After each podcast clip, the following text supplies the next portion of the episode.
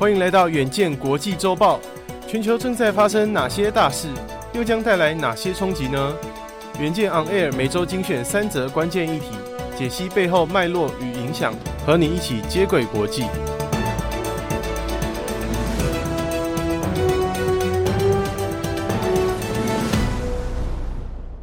大家好，欢迎收听远见国际周报，我是右庆。本周国际周报由吴继柔整理，共包含三则国际大事，分别是欧盟与东协两大区域经济体缔约四十五周年，首次实体高峰会在十四号召开，双方希望在美中两强对立之外，另寻第三出路。此外，过往争端的中印边界，最近再爆出双方居然发生肢体混战，令当地居民心惊胆战。最后，纽西兰拍板全球最严格的禁烟令，誓言在二零二五年成为无烟国度。第一则，我们看到欧盟与东协四十五周年高峰会在欧盟总部布鲁塞尔举办，邀请各国总统、总理共商大计。二十七个欧盟成员国、东协十国中的九个国家领袖都受邀参加。那漏掉了哪个国家呢？就是陷入军政府争议的缅甸。不过，这场高峰会实际到场的却只有三十一个国家。东协受邀的九个国家中，除了马来西亚总理安华因为才刚刚当选，忙于内政不便出席，其他国家都出席捧场了。这次高峰会的用意在于深化两个区域间的合作关系，加强贸易、再生能源、数位转型以及公卫健康等方面的发展。双方也共同声明将推动性别平权、维护南海和平以及支持乌克兰领土完整。在贸易方面，欧盟与东协互为双方的第三大贸易伙伴。为了加强经贸合作，欧盟除了和新加坡、越南签署以及与印尼协商中的自由贸易协议外，也分别与泰国、马来西亚签署合作伙伴协定，将经贸合作扩大到更多领域，并且将展开定期政治对话。此外，欧盟也承诺将补助东协十亿欧元，致力于发展绿色能源转型、数位转型等基础建设。值得注意的是，促成这次多国领袖聚首的原因，其实与美中关系恶化息息相关。由于欧盟、东协与美中都保有紧密的贸易关系，而俄乌战争更强化了欧盟对于美国国安的保卫需求。若考虑到未来情势恶化，处在两强之中，选择任何一方都将产生巨大的损失。为了避免再被美中关系恶化的台风尾扫到，欧盟、东协都希望另寻第三出路。菲律宾总统小马可斯就说：“我们绝对拒绝回到冷战时期，也就是必须在与某个超级大国结盟之间选边站的情况。”然而，欧盟、东协急着跳脱地缘政治的举动，外界判断难有奇效。除了双方经贸实力不均，也因为东协相较于欧盟更加保守。虽然共同宣称将维护和平与人权，但双方对于俄乌战争以及对中国的态度仍有所不同。东协中，新加坡已经对俄罗斯祭出制裁。而越南、寮国因为跟莫斯科维持紧密的军事连结，对俄乌战争的态度保持中立。此外，根据南华早报的报道，在草拟高峰会共同声明的阶段，欧盟加入了对台海局势的关切，但东协为了避免引火自焚，坚持不放在共同声明中，希望将对中内容限缩在更切身相关的南海议题上。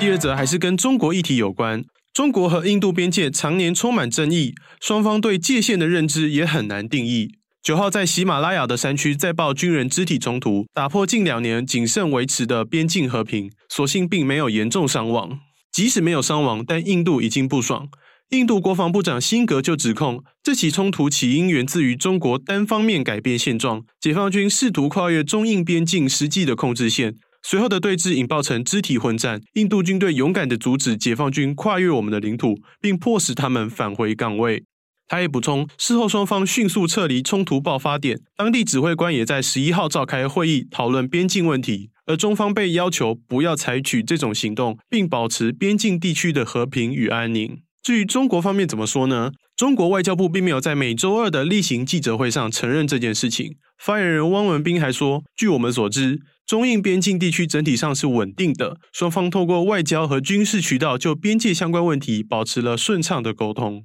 中印边境争议要回溯到一九六二年的中印战争，尽管战后签署了边境协议，但因为双方对界限的认知不一，导致争端不断。近年来，随着中印对边境地区的基础建设增加，界限划分也更加敏感。二零二零年更爆发了数十年来最严重的冲突。导致二十多名印度士兵与四名中国解放军死亡，双方关系降到冰点。而近期社群上更广传一部没有被报道的中印士兵冲突影片，根据美国 CNN 报道。拍摄日期应该是在二零二一年九月二十八号。影片中，双方士兵虽然有铁丝网隔开，但却没有隔开双方的怒火。印度士兵拿着木棍、金属管殴打中国解放军，有些印度士兵甚至抛掷砖块、石头，而中国解放军也不甘示弱，手持警棍、长棍回击。但面对印度军人猛烈的追打，解放军还是渐渐后退到一座矮石墙后撤离。虽然目前难以确认这个影片的出处，但也反映出媒体镜头外冲突不断的中印边界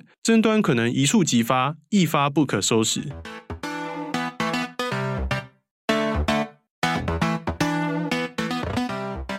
最后，我们看到纽西兰国会十三号通过世界第一条禁烟令，以降低吸烟导致的健康伤害，也透过提高抽烟年龄的限制，避免年轻世代的国民受到烟草的危害。根据法条内容，未来烟草产品中尼古丁的合法含量将大幅减少，并强制限缩于专卖店销售。合法专卖店的数量也将减少至现在的十分之一，也就是大约六百家。而接下来的规定，瘾君子可能会惊魂未定。二零零九年一月一号后出生的人民将终身无法合法购买烟品，因而被封为最严格的禁烟令。纽西兰的卫生部副部长维拉尔则说明：“我们希望确保年轻人永远不会开始吸烟，因此出售或供应烟品给新的年轻世代应该被定为犯罪行为。法律生效后，十四岁以下的人将永远无法合法购买烟草。”而不只有最严格的禁烟令，为了协助国民摆脱烟害，纽西兰将同步增加对医疗服务和运动的补助，并推出了专门针对毛利人和太平洋岛民社区的戒烟服务。不过，目前这项法案还没有禁止电子烟产品。